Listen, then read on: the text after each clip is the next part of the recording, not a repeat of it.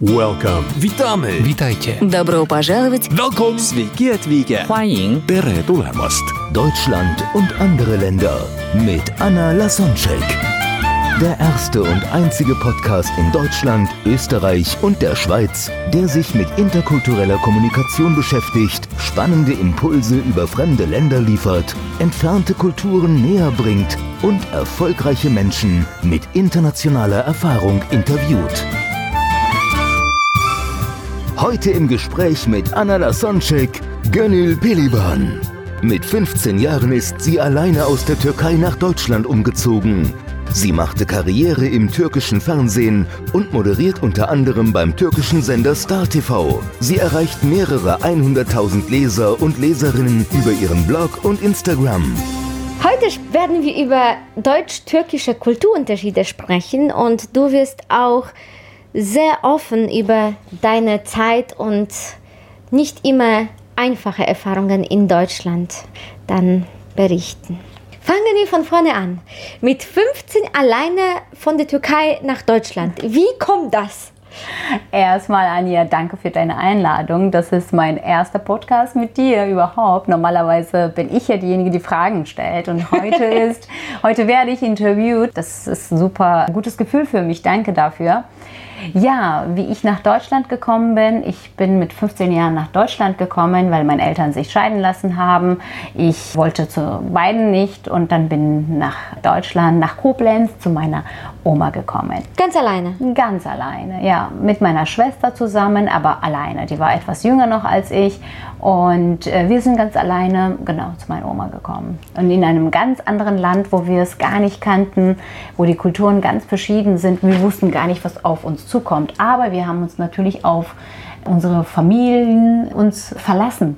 Ja, das ist in der Türkei ganz üblich, dass die Familie mithilft und ähm, enger gebunden ist. Also die Menschen sind näher aneinander, als das in Deutschland der Fall ist. ne? In der Familie ist nicht nur Mama, Papa, Kinder, sondern dazu in der Türkei zählen auch Oma, Opa, Cousins, ich weiß nicht welchen Grades dazu. Ja, so war das auch bei uns der Fall gewesen. Nur die Erlebnisse danach, nachdem ich hier nach Deutschland gekommen bin, waren es nicht angenehm. Also Wie war das? ja, also wenn du gar keine Familie hast hier, sprich deine Mutter und dein Vater, das ist wirklich deine Kernfamilie und dann bist du nirgendwo angekommen. Das habe ich gemerkt. Also ich habe schon mit 15 angefangen, für mich selbst zu sorgen. Und weil meine, sage ich mal, die Zeit jetzt 1990, als ich dann hier nach, Deutschland gekommen bin, waren auch keine einfache Zeiten auch damals. Ich hatte Kulturschock erlebt. Kulturschock erlebt für mich heißt das äh, nicht von Deutschen, sondern ich bin in Istanbul aufgewachsen, ne, da geboren, aufgewachsen in einem, in einem modernen Weltstadt, auch damals schon. Und dann kommst du hier nach Deutschland. Die erste Generation der Türken, die jetzt nach Deutschland gekommen sind, die waren immer noch da. Also die immer noch da in ihrem Kultur so festgefesselt, dass sie alles falsch verstanden haben. A, In deinen Augen. Genau, in, in meinen Augen. Ich war noch nicht angekommen. Ich war für die, ich, hab, ich spreche perfekt Türkisch. Und ich war schon anders als mit meinem Türkisch, ja. Und die haben gedacht, ich würde hochnäsig rüberkommen oder arrogant rüberkommen, weil ich perfekt Türkisch spreche. Und dass die mich überhaupt verstanden haben. Also meine Sprache, die ich gesprochen habe, haben die nicht verstanden. Also das war echt Kulturschock für mich. Weil unter die- meinen, meinen, sage ich mal, Landsleuten. Mhm, die haben dich nicht verstanden, weil, weil in Istanbul an, man anders spricht als, als hier in- die Türken in Deutschland oder warum haben die dich nicht Nee, also verstanden? die, die Türken, die hier leben, damals auch schon, die haben die türkische Sprache teilweise nicht verstanden, also nicht, nicht richtig. Und, äh, weil die gerade- von hier geboren sind. Genau, weil die hier geboren sind und die damals, die ersten Gastarbeiter, die konnten auch nicht so richtig türkisch, weil die kamen ja von zu der Zeit ohne Bildung. Sehr einfachen Verhältnissen. Ja, genau. Und da haben die auch Genau, andere genau. Sprache gesprochen Genau. als du, die in einer gebildeten Familie aufgewachsen ist in Istanbul. Richtig, genau. Und dann äh, natürlich kommst du hier hin mit, mit dem Türkisch, was du eigentlich perfekt, perfekt sprichst, was auch gut ist. Das war aber so mein Nachteil. Das heißt, du warst weder von den Deutschen als äh, zu Hause als, als Landseigene empfunden, noch von den Türken als Landseigene. Das heißt, Ja, genau, kann man, kann man sagen. Es war eine sehr schwierige Zeit, aber ich sag mal so, ich beschwerde mich nicht. Es war halt zu der Zeit so gewesen. 1990 waren es schwierige Zeiten, auch für die türkische Mädchen, sage ich mal.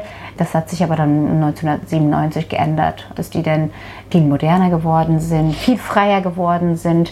Aber zu der Zeit durften wirklich türkische Mädchen nicht vieles machen. Die wurden dann abgestempelt und an der Ehre äh, verletzt. Äh, zum Beispiel, wenn du auf die Straße gehst mit einem guten Freund, mit einem männlichen oder mit einem Jungen, den du in der Schule kennst und Hallo sagst, durftest du zum Beispiel auf der Straße nicht. Ne, wenn man dich gesehen hat, deinen Nachbarn oder deinen Verwandten oder keine Ahnung, schießt mit tot, dann äh, warst du schon abgestempelt. Warst du kein gutes Mädchen mehr. Ja, du hast mir vorher gesagt, dass die Türken, die in Deutschland lebten, dann strenger, konservativer waren als die türkische Kultur, die du von Istanbul kanntest, weil die Sachen dort schon lockerer und moderner gesehen Richtig. worden ist. Richtig, genau. Das war für mich ein Kulturschock, genau. Das heißt, Kulturschock nicht über die Deutschen, sondern Richtig. über die eigenen Türken genau. hier in Deutschland. Genau. Genau. Okay. Aber ich habe dann auch Mitgefühl mit denen. Ich denke mal, die können ja auch nichts dafür. Ne? Und die waren ja in einem Land, die hier ging es nur ums Arbeiten. Die sollten ja nur als Gastarbeiter hin, die sollten nur arbeiten. Die haben sich nicht weiterentwickelt, die erste Generation. Und deshalb heute kann ich, kann ich es nicht übel nehmen. Aber es waren harte, harte Zeiten. Und dann habe ich natürlich aus diesem Grund äh, auch sehr früh geheiratet weil ich damals meinen Ex-Mann Freund hatte und man hat uns gesehen. Es das wurde heißt, wie alt warst du? Ja, ich war 18. Mhm. Es war, ich war 18 und ja, es wurde schlecht geredet und dann habe ich gesagt, weißt du was, um die Ehre von meiner Familie zu verletzen, ja, das machst du nicht, dann heiratest du eben mal. Also heiraten habe ich eine Lösung gefunden und habe dann schnell geheiratet und damit du dich ähm, mit ihm zeigen kannst und Zeit ja, verbringen kannst. Genau, richtig. Mhm. Ja, und danach habe ich mich aber wieder ganz schnell getrennt. Mit 21 hatte schon ein einjähriges Tochter. Meine Tochter Gamse, die heute 21 ist. Oh, schön. ja, so Ehre und Stolz und Würde verletzen, Gesichtswand sind so sehr wichtige Stichpunkte in der Türkei. Magst du da uns ein bisschen näher bringen, was dahinter steckt? Ja, also für mich, also was ich jetzt als 41-jährige Frau sagen kann, ist diese Ehre, Stolz oder äh, Würde, ist egal, wie man das benennt, für mich ist das alles falsch. Ne?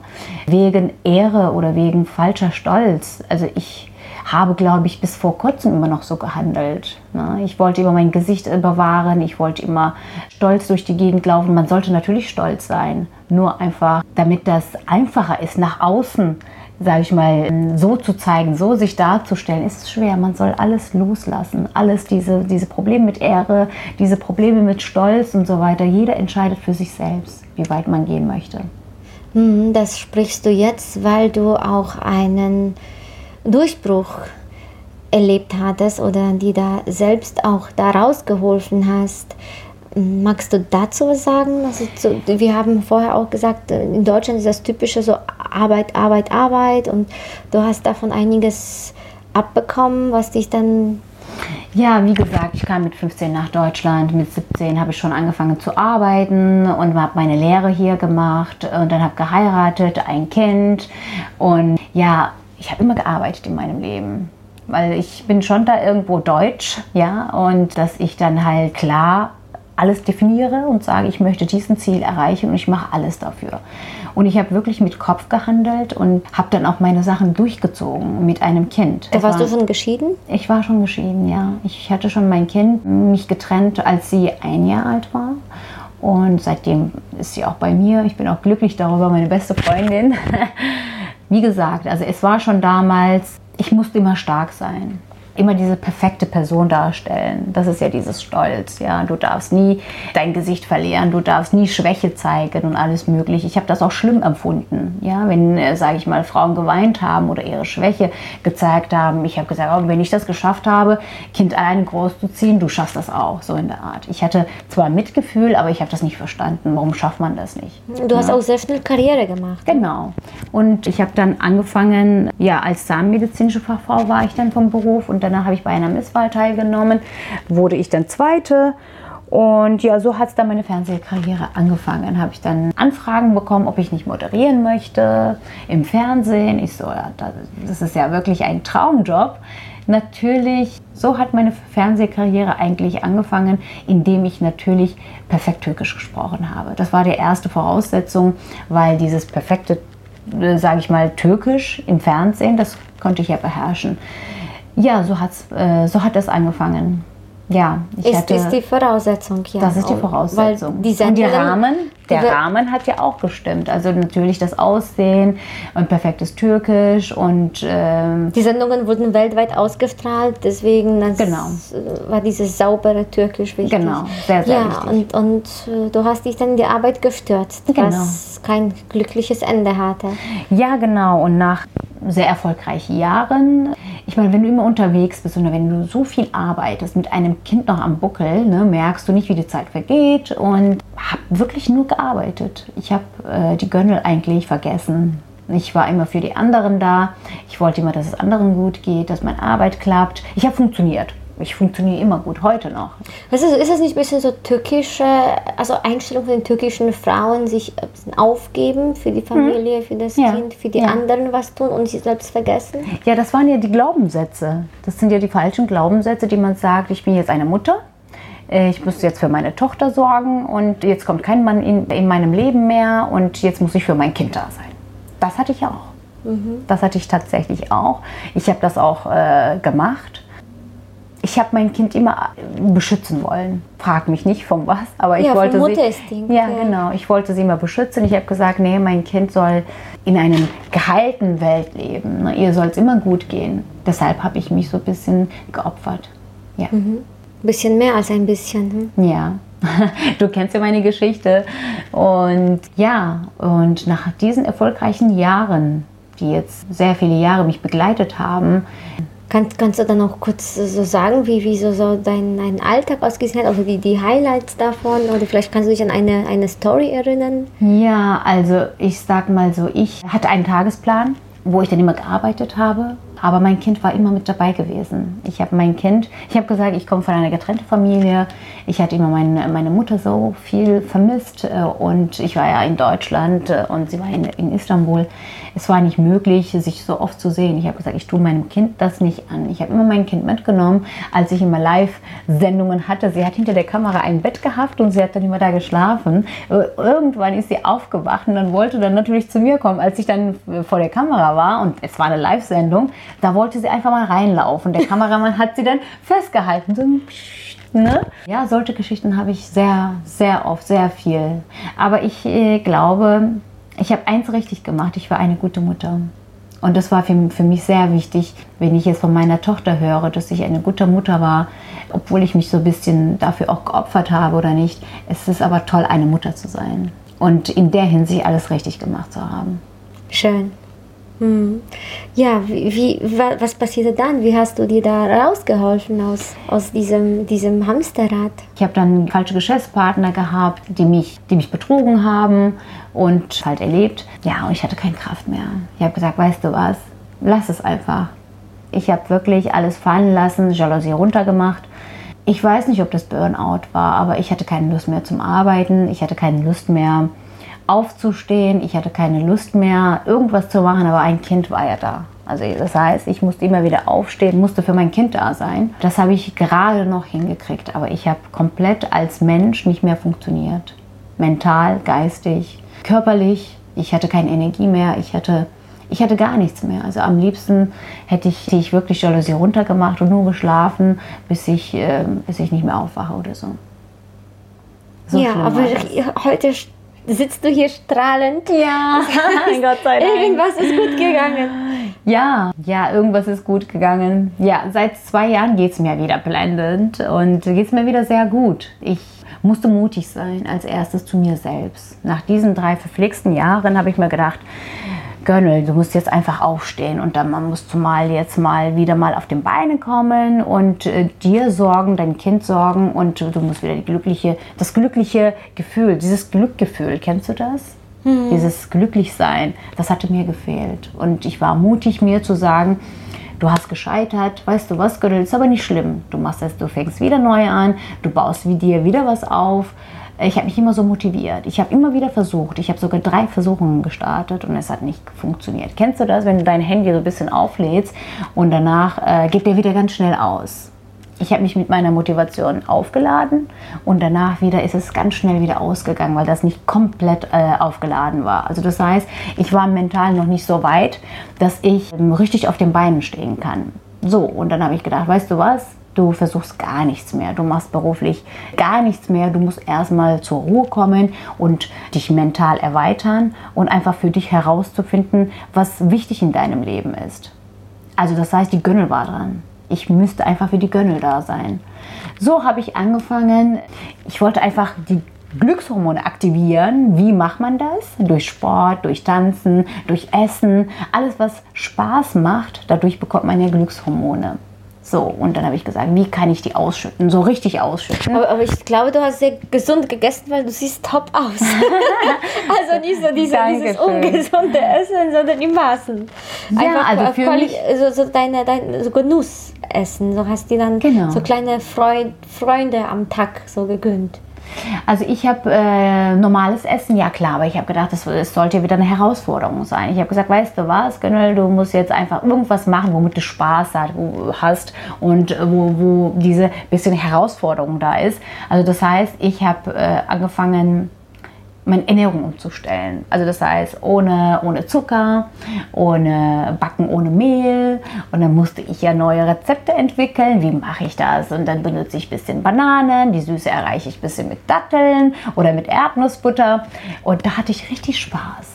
Sie, da hatte ich richtig Spaß, wenn da was äh, Gutes rausgekommen ist, habe ich das gerne gegessen, habe ich gesagt, oh, Schuld auf Schulter geklopft, ne? so ein bisschen, hast du gut gemacht. Das, da habe ich wirklich mal diese Glücksgefühle, diese Glückshormone wieder äh, ausgeschüttet, indem ich mich wohlgefühlt habe. Dann habe ich weitergemacht und ich so, okay, dann äh, mache ich jetzt noch Sport. Dann habe ich wirklich 14 Stunden, äh, 14 Kilometer bin ich gelaufen und dann habe ich äh, Pilates gemacht, habe mir diese Geräte gekauft, Hanteln gekauft zu Hause, habe dann richtig intensiv Sport gemacht. Da habe ich mich wieder wohl gefühlt. Ich habe mich richtig stark gefühlt. Ich hatte wirklich volles Energie, volles Power danach. Durch ein Projekt, eine Hilfsorganisation, musste ich, um ähm, Spendengelder zu sammeln, musste ich Salsa lernen, also auf der Bühne Salsa tanzen. Und dann äh, habe ich sofort zugesagt. Ich liebe das Tanzen, aber ich konnte kein Salsa tanzen und ich musste in vier Wochen Salsa lernen. Ich habe gesagt, weißt du was, ich nehme das an und ähm, es, ist, äh, äh, es war kubanische Salsa, tanze ich heute noch. Mein Tanzlehrer ist ein Kubaner, traditionell Kubaner. Das sind ganz tolle Menschen, bodenständige, Mein Lieblingspartner ist. Mexikaner. Ich kenne die lateinamerikanische Hüfte. Ja, super.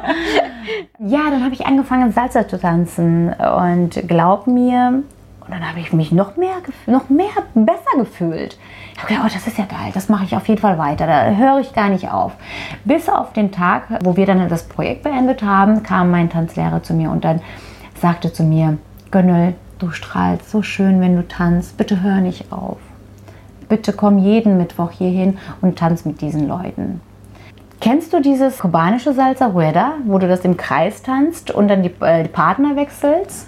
Ich kann es mir vorstellen. Erlebt habe ich es noch nicht gleich. Aber das ist so ein tolles Gefühl, weil das sind wirklich, du tanzt nicht im Paar, sondern du tanzt im Kreis und du wechselst nach Kommando, äh, wechselst du deinen Partner.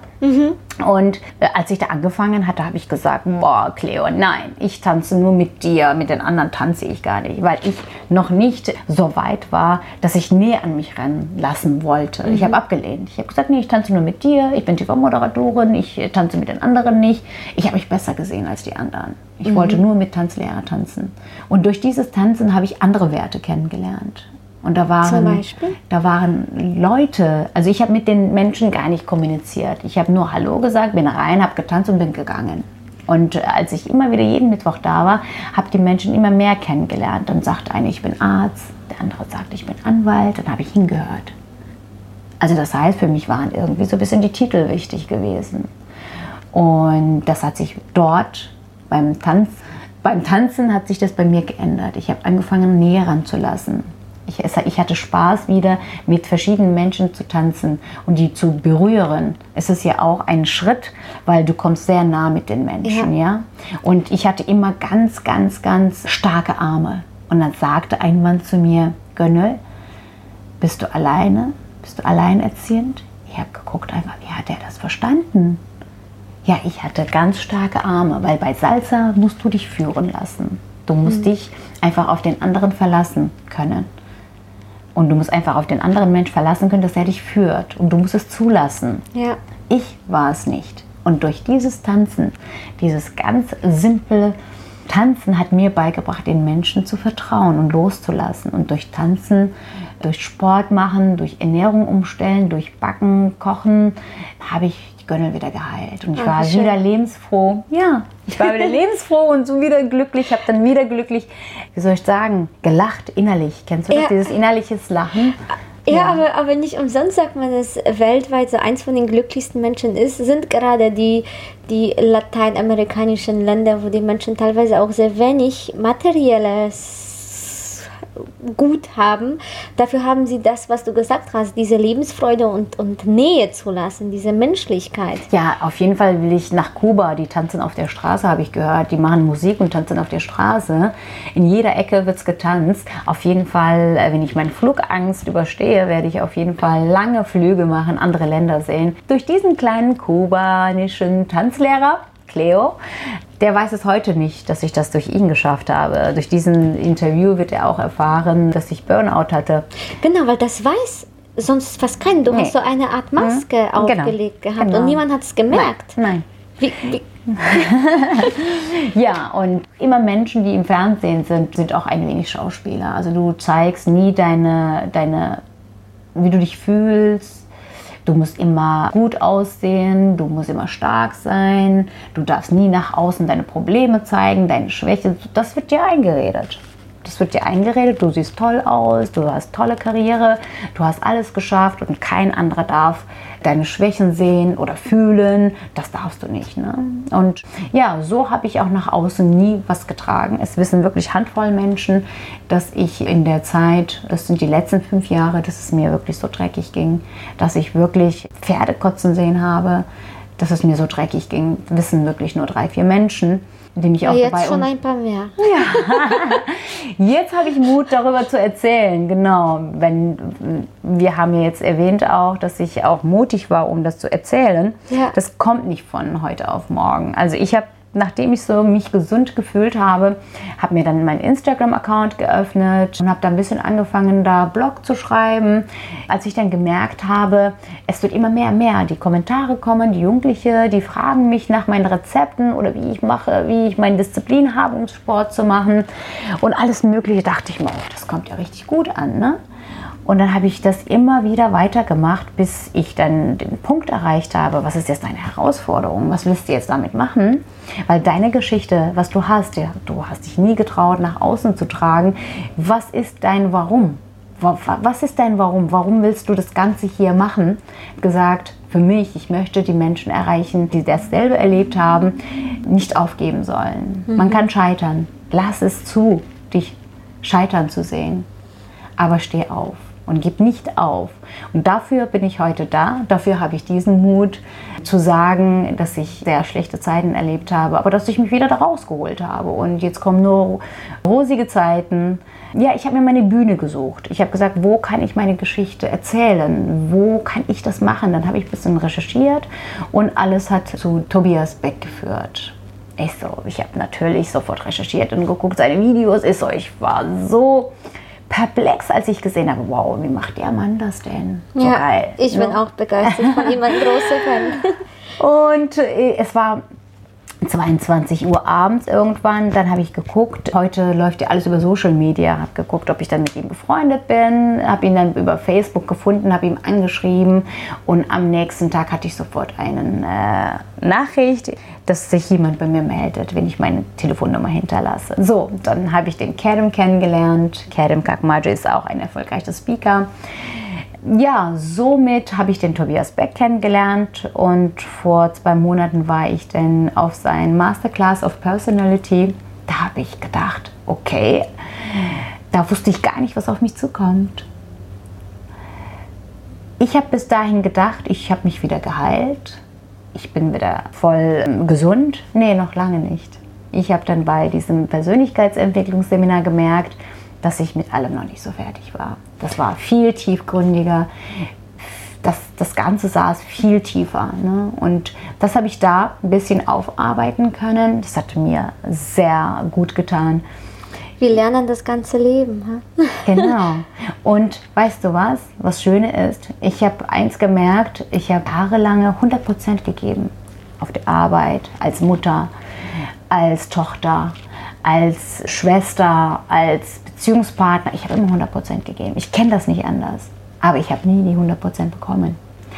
Und ich habe zum ersten Mal bei diesem Persönlichkeitsentwicklungsseminar bei Tobias Beck in Frankfurt, habe ich 100% bekommen. Zu mir selber. Und ich habe gedacht, oh wow, das fühlt sich verdammt gut an, wenn dich Leute feiern, wenn, dich, äh, wenn du dich nicht alleine fühlst.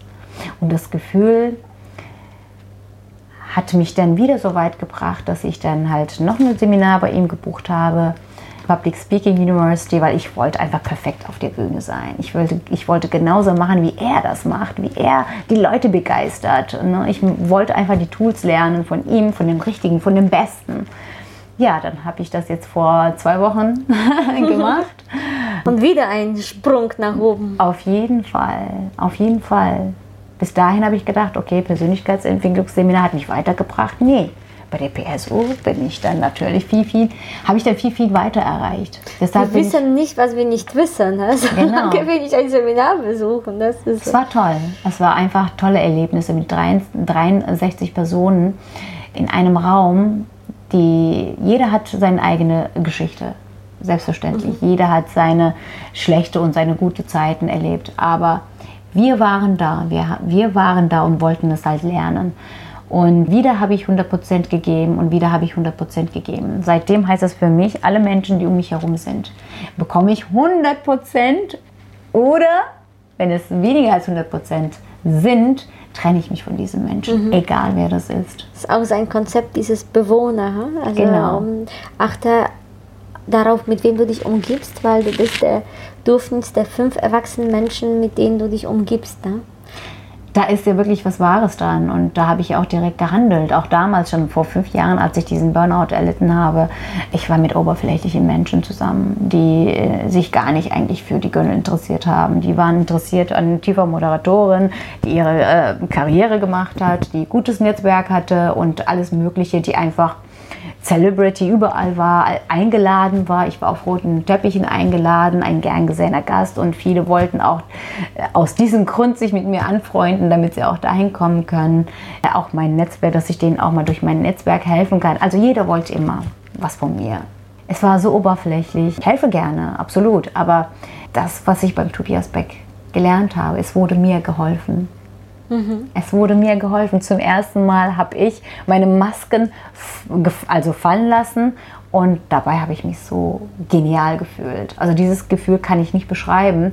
Die Maske ist runtergefallen. Jetzt hat die Gönnel Mut, auf die Bühne zu gehen, ihre Geschichte zu erzählen und Menschen einfach mal sagen, niemals auf. Und lasst euch niemals von irgendeinem sagen, du schaffst das nicht. Mhm. Nein. Ach, wie schön. Jetzt äh, komme ich noch zu deinem türkischen, zu deiner türkischen Herkunft. Was meinst du, was sind so die Eigenschaften, wo du dann davon profitierst, dass du in der Türkei geboren bist und aufgewachsen bist? Also zwischen Deutschen und Türken gibt es, glaube ich, nur eine Sache. Die Deutschen sind sehr sachlich und, und die, die Türken sind sehr emotional. Mhm. Ne? Also ich sage, Deswegen hat es vielleicht auch so lange gedauert, bis du dann so dein Come-out kam, wo du das nicht öffnen konntest, weil das in Deutschland nicht so üblich ist, sich so zu, die Schwächen zu zeigen. Absolut. Also ich musste erstmal mir selbst ehrlich sein und das auszusprechen. Mein Kopf hat gesagt, nö, du darfst das nicht, du darfst das nicht. Aber die Emotionen, die man hat als Türkin, sage ich mal, es ist immer wieder schön, Emotionen zu zeigen, aber irgendwo hat mich das wieder äh, aufgehalten durch meinen Beruf. Ich glaube, es war mehr oder weniger mein Beruf gewesen. Aber ich habe mir das eine eingeeignet von den Deutschen, die Pünktlichkeit, die mhm. Sachlichkeit. Und ich sage immer wieder ein berühmter Wort von mir, ich denke Deutsch, fühle Türkisch. Und mhm. wenn ich beide mische, kommt ein gutes Resultat raus. Und okay. damit fahre ich sehr gut. Das heißt, der Kopf ist deutsch, das Herz ist türkisch. und wenn Fall. du Kopf mit Herzen verbindest, dann Dann ist alles im Balance. Auf jeden Fall. Ja, was meinst du, können die Deutschen von der türkischen Kultur lernen? Ja, also früher, als ich dann mit 1990 hier hinkam, also ich habe dann gemerkt, da waren die Deutschen ja noch nicht so gastfreundlich. Ne? Also bei uns äh, zum Beispiel in der Türkei oder überhaupt bei türkischen Familien ist das so, ähm, wenn man zu uns kommt nach Hause, dann machen wir ganz große äh, Essen, bereiten wir vor und alles mögliche, damit es unseren Gästen gut geht. Und das war bei den Deutschen nicht so. Und das war für mich, ich hatte sehr viele deutsche Freunde und das war bei denen nicht so zu Hause. Hast du was dann überrascht, warum dann die Genau. nicht so den Tisch aufdecken, wie Genau. du es machen würdest, wenn Genau. die dich besuchen kommen würden? Genau. Aha. Und ja, das haben die mittlerweile schon gelernt. Also mittlerweile haben sie sich auch das äh, da auch ein bisschen integriert, sage ich mal, haben auch viele, vieles von, äh, von, von Türken gelernt. Was sind so die Sachen, wo du sehr dankbar bist dafür, dass du in Deutschland jetzt lebst? Also umgekehrt dann, was können vielleicht die Türken von den Deutschen lernen? Also was sind die Eigenschaften, die du an Deutschland bewunderst? Also ich, Deutschland gibt mir immer die Sicherheit. Deutschland ist ein Land der Sicherheit. Hier passiert dir als Frau gar nichts. Hier bist du Im Vergleich zu der Türkei? Auf jeden ah, Fall. sozial. Auf jeden Fall. Du bist hier sozial abgesichert. Hier kann dir nichts passieren, auch wenn du nicht arbeiten gehst. Hier passiert dir gar nichts. Ne? In der Türkei ist das noch nicht so weit, dass, äh, sage ich mal, alleinstehende Frauen sich von dem Mann trennen können, wenn sie nicht finanziell abgesichert sind. Das gibt es hier in der Türkei noch so jetzt nicht. Ne? Wegen der sozialen Genau. Absicherung. Mhm. Genau. Also die, die Deutschland gibt einer Frau die Sicherheit. Und als ich ja mein Kind hatte, natürlich war das für mich schwer, schwer, mich auch von diesem Land zu trennen, weil in der Türkei hatte ich nicht so die Sicherheit. Ich bin ja von da gekommen hierhin, um Sicherheit zu haben. Und deshalb Deutschland nicht nur aus Sicherheit. Ich glaube, ich liebe Deutschland. Das, Deutschland ist schon mein Heimat. Also ich könnte jetzt, ich habe die meiste Zeit hier in Deutschland verbracht. Und ich könnte jetzt nicht für immer in die Türkei gehen, aber ich liebe einfach beide Länder. Schön. Ja. Und kannst du dann den Deutschen, die auch für Geschäftsreisen in die Türkei reisen, ein paar Tipps geben? Worauf sollten die achten? Zum Beispiel, wie verkauft man in der Türkei oder wie kauft man da ein? Die Einstellung im, im Businessleben. Worauf sollten die Deutschen achten, die dort dann mit dem türkischen Geschäftsmänner oder Frauen, aber meistens Männer, glaube ich, ja, Geschäfte machen wollen?